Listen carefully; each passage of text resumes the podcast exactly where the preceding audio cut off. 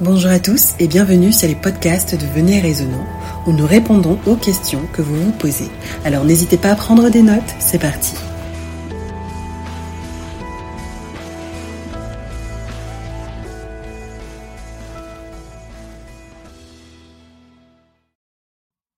Ok, donc la dernière fois, nous avons parlé parents, nous avons parlé éducation, nous avons vu que les parents ont une responsabilité, un privilège, éduquer les enfants. Mais, Caroline, petite question, concrètement, quelle éducation est proposée dans la Bible? Est-ce qu'on a un plan et est-ce qu'on a un exemple? Alors, oui, tout à fait. Euh, lorsque Dieu a donné justement ce privilège aux parents et cette responsabilité, il leur a donné euh, un plan. Et tous ceux dans la Bible qui suivaient ce plan, qui choisissaient de faire sa volonté, réussissaient ce plan.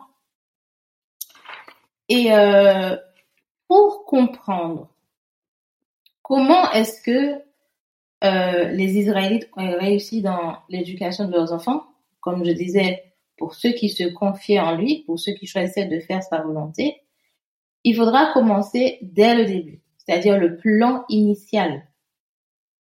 Le plan initial qui se trouve dans Genèse 1 et Genèse 2. Maintenant, pour avoir euh,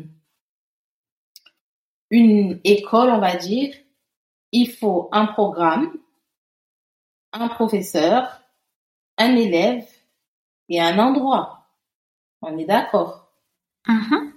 Du coup, dans Genèse 1 et Genèse 2, on peut voir ici que Dieu était le professeur, que les élèves c'était Adam et Ève, donc la famille. Le programme, c'était à ton avis, quel était le programme, puisque c'est Dieu qui leur parlait? C'est Dieu qui leur parlait, oui. Il parlait Mhm. de, de lui, de son amour. Il parlait de lui, de son amour, il parlait de son caractère, puisque Adam et Mhm. Ève étaient tout fraîchement arrivés sur Terre, donc forcément, Dieu se faisait connaître à eux. Et ils étaient dans le jardin d'Éden.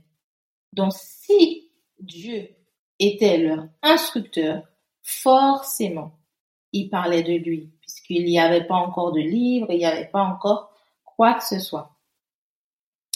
Cependant, il y a une question aussi qu'on se pose. Ce plan a été établi avant le péché. Mais qu'en est-il après le péché? Est-ce que ce plan a changé? Hmm. Est-ce que après le péché, Dieu a permis aux Israélites d'envoyer leurs enfants ailleurs, chez d'autres nations pour pouvoir être enseignés? Non, ce plan n'a pas changé.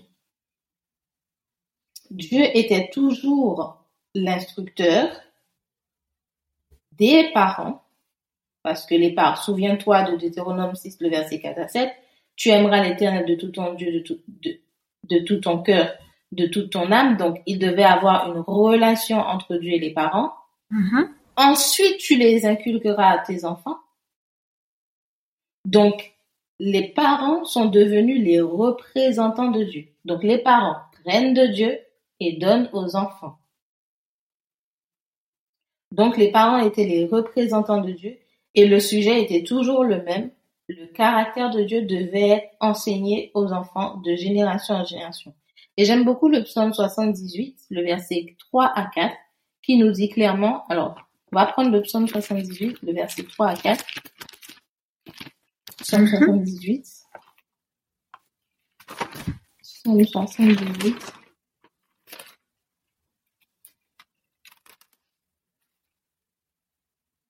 Le verset 3 à 4. Tu veux que je le lise Oui, s'il te plaît.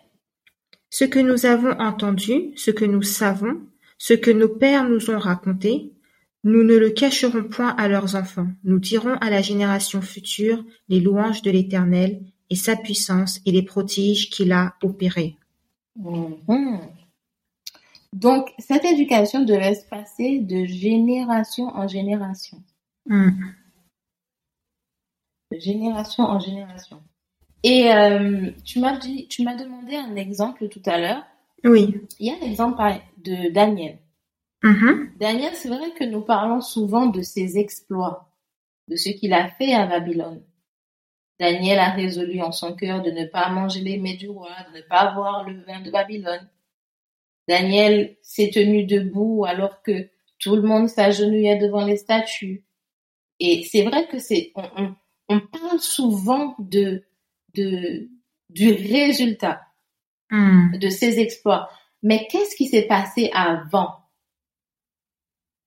Qu'est-ce qui lui a donné la force de résister? Et pourquoi lui et ses compagnons seulement? Pourquoi pas tout le monde? Mhm. Et c'est vrai que cette histoire, elle commence bien avant. Alors, on peut aller très loin hein, avec cette histoire, mais on va juste commencer par exemple dans 2 Rois 23. On va lire 2 Rois 23 et je vais euh, dire un petit peu le contexte. Mhm. Euh, il s'agit ici du, du règne de Josias. Euh, juste avant le règne de Josias, il y a Ézéchias qui avait fait une grande erreur et qui avait attiré sur lui les regards de Babylone. Et à Ézéchias a été donnée une prophétie comme quoi les Babyloniens vi- viendraient et euh, prendraient toutes les richesses des, richesses du, du peuple de Dieu, ainsi que les enfants. Que les enfants seront déportés. On peut trouver ça dans 2 Rois 20, le verset 18 à 19. Ça, c'est la prophétie qui a été donnée. Maintenant, dans 2 Rois 22, 2 Rois 23, lorsque Josias a est devenu roi, il a commencé à renverser absolument tout ce que, tous les, toutes les idoles que le peuple d'Israël avait commencé à adorer. Il voulait également reconstruire le temple et il a trouvé le livre de la loi. Et je vais lire euh, 2 Rois 23, le verset 1 à 2. Mhm. Le roi Josias fit assembler auprès de lui tous les enfants de Juda et de Jérusalem. Puis il monta à la maison de l'Éternel avec tous les hommes de Juda, tous les habitants de Jérusalem, et les sacrificateurs, les prophètes, et tout le peuple, depuis le plus petit jusqu'au plus grand. Il lut devant eux toutes les paroles du livre de l'Alliance qu'on avait trouvé dans la maison de l'Éternel. Donc ici, tout le peuple, du plus petit au plus grand, était rassemblé. Et Josias a lu les paroles de l'Éternel. Maintenant, imaginons que j'étais dans la foule et que j'entends les instructions sur le caractère de Dieu, l'éducation qui devait être donnée aux enfants, ainsi que le fait qu'un jour les enfants devaient être déportés. Qu'est-ce qui se passe? Et certainement, sûrement la mère de Daniel était là parce qu'on voit que de cet événement jusqu'à la naissance de Daniel, quand on compte bien la- les années du roi, on voit que ça fait environ deux ans. D'accord. Du coup, elle qui était là, au milieu de ce peuple, qu'est-ce qui s'est passé dans son esprit quand elle entend tout ça? Elle se dit que quand j'aurai des enfants, il faut que je les prépare parce que je sais qu'ils vont être enlevés. Mm. Ils vont nous être enlevés et ils vont être déportés à Babylone. Et c'est là que commence l'histoire de, de Daniel. Ah, ses exploits. Mhm. Ça commence là, quand la lettre était lue par le roi Josias. Et remarquez bien que tout le peuple était là. Pourtant, dans le résultat qu'on voit dans le livre de Daniel, il n'y en a pas beaucoup qui, se, qui, se, qui, qui sont restés fermes comme Daniel. Et encore aujourd'hui, Combien de personnes prennent vraiment garde aux principes, tu vois, qui sont enseignés dans la Bible? Exact. Hmm. Donc, lorsque cette mère est debout dans la foule et qu'elle entend toutes ces paroles, elle commence à se préparer. Wow. Et quand elle a son enfant, elle le prépare Hmm. également. Parce qu'elle sait que un jour, son fils lui sera enlevé. Donc, elle va chez euh, le maître des maîtres, donc celui qui lui a donné l'enfant, et elle demande, Seigneur, comment est-ce que je peux instruire cet enfant pour qu'il soit debout pour toi le jour où il sera enlevé?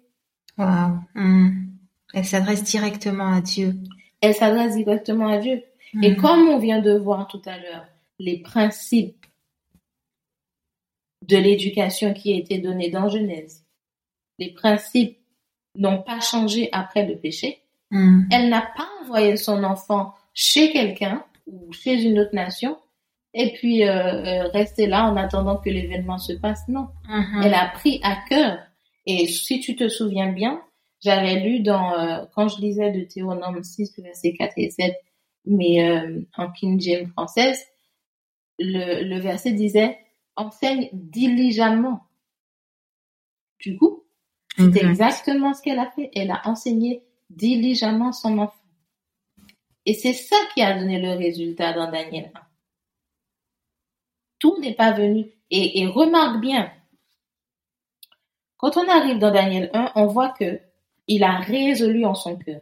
Il n'avait Mhm. pas la présence de ses parents avec lui.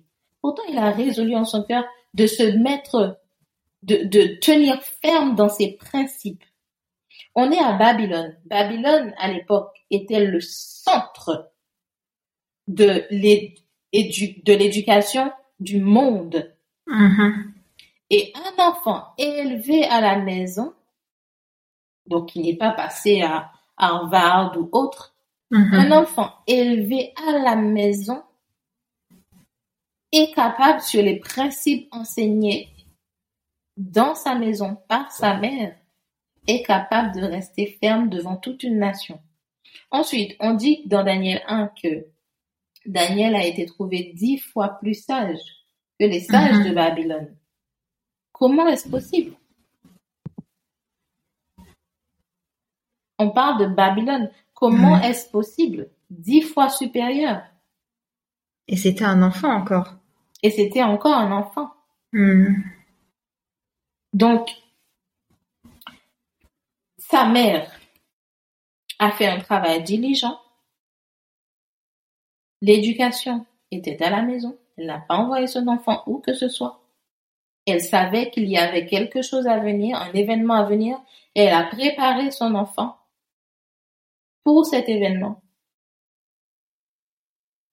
Elle a choisi, décidé d'élever les pensées de son enfant vers Dieu par tous les moyens possibles. Elle a enseigné à Daniel à connaître Dieu et à connaître le caractère de Dieu. Et aujourd'hui, nous également, nous vivons dans un temps où nous savons que la vie des enfants sont en jeu. On peut le voir même avec les, les, le, l'exemple des lois qui se passent, par exemple, en France ou ailleurs. Petit à petit, les taux se resserrent.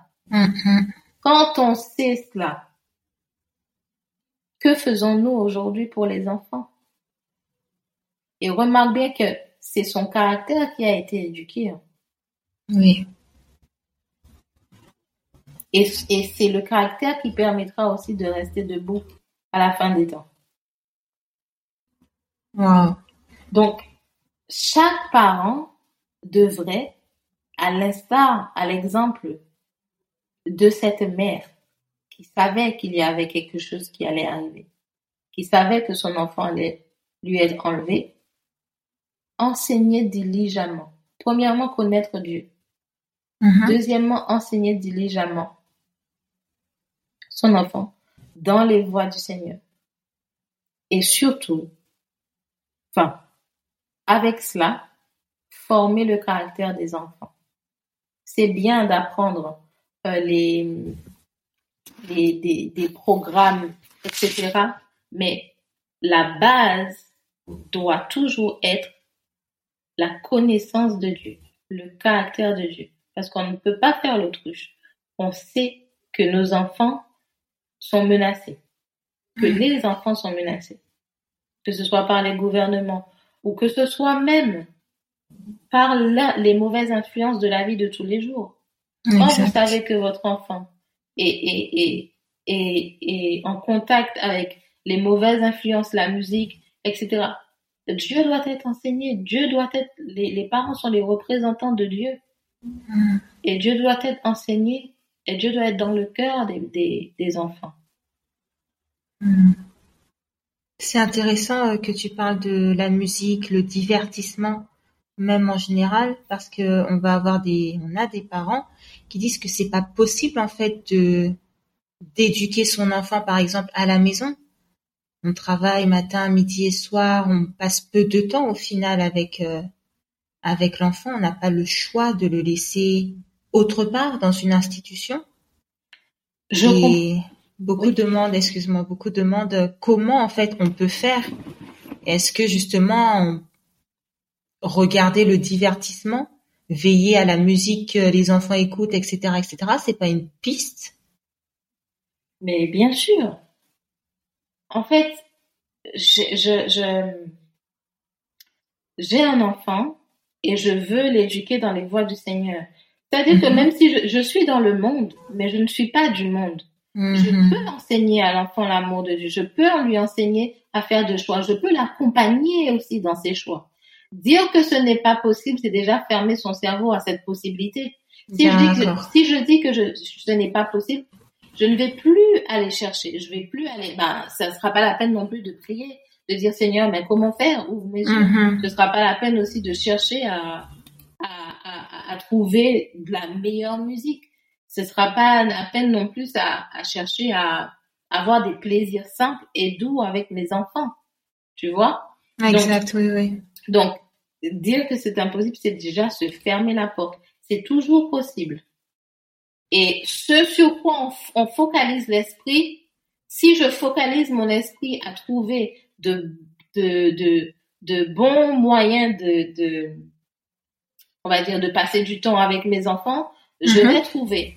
Si je veux pas qu'il écoute certaines musiques, je vais lui parler sur cette, c'est l'éducation. C'est l'éducation. Et je vais lui informer également sur ce qui est la bonne musique et sur ce qui est la bonne musique et pourquoi. Aujourd'hui encore, il y a de jolies musiques qui élèvent le cœur vers Dieu. Mhm. Tu comprends? Donc, Oui. tout est Mhm. possible. Tout est possible. Un, faut se focaliser. Deux, commencer à se poser des, poser des questions. Seigneur, voilà ma situation aujourd'hui. Je travaille, mes enfants sont dans des institutions. Et je veux juste dire quelque chose. Mhm. Très souvent, par exemple, quand on entend euh, une vérité biblique, mais qu'on est dans la situation actuelle, on est dans l'impossibilité de faire, Mhm. très souvent, on culpabilise. Mais Dieu n'est pas dans cette histoire de culpabiliser. Exact. Dieu n'est pas dans cette histoire. J'ai appris quelque chose. Je vois que je suis pas dedans. Dieu me l'a, merci Seigneur de me l'avoir appris. Maintenant, commence, commence à me montrer comment faire. Magnifique. Mhm. Commence à me montrer comment est-ce que je peux rentrer dans ton plan. Je, je n'ai pas la possibilité aujourd'hui, mais je veux. Aide-moi. Faites confiance à Dieu. Dieu ouvrira les portes. Dieu ouvrira les portes. Et commencez aussi à étudier la parole. Mhm. Deutéronome nous donne des instructions sur des, des principes qui peuvent être encore appliqués aujourd'hui. D'accord. Et euh, les psaumes également. On peut en fait euh, attirer le cœur des enfants à Dieu et les enfants, ils aiment, ils aiment cela énormément. Donc, trouvez le temps. Si par exemple, je donne un exemple simple, hein, si vous travaillez toute la journée, assurez-vous au moins de la dévotion du matin et celle du soir. Ou si vous Mhm. pouvez pas le matin, celle du soir, que ce soit déjà préparé à l'avance pour les enfants ou pour la famille tout simplement. Mhm. Il y a beaucoup de possibilités, mais il faut juste se focaliser. D'accord. Mhm. Merci beaucoup, euh, Caroline. Tu nous as donné encore une fois pas mal de pistes avec des explications. Mhm. L'histoire, l'exemple de Daniel est très intéressant. Merci d'avoir souligné que ça vient de l'éducation justement, que son histoire commence depuis l'éducation que sa mère lui a donnée. Oui, bien sûr. Et je te remercie encore une fois. Avec grand plaisir. Je te dis à bientôt, si Dieu le veut, pour un prochain podcast sur euh, un thème similaire. À très bientôt et avec plaisir. Bye bye. Bye. Merci de votre écoute. N'oubliez pas de nous envoyer toutes vos questions à l'adresse mail venez.et.raisonnant.gmail.com. Nous vous disons à bientôt, si Dieu le veut, pour un prochain podcast de Venez Raisonnant.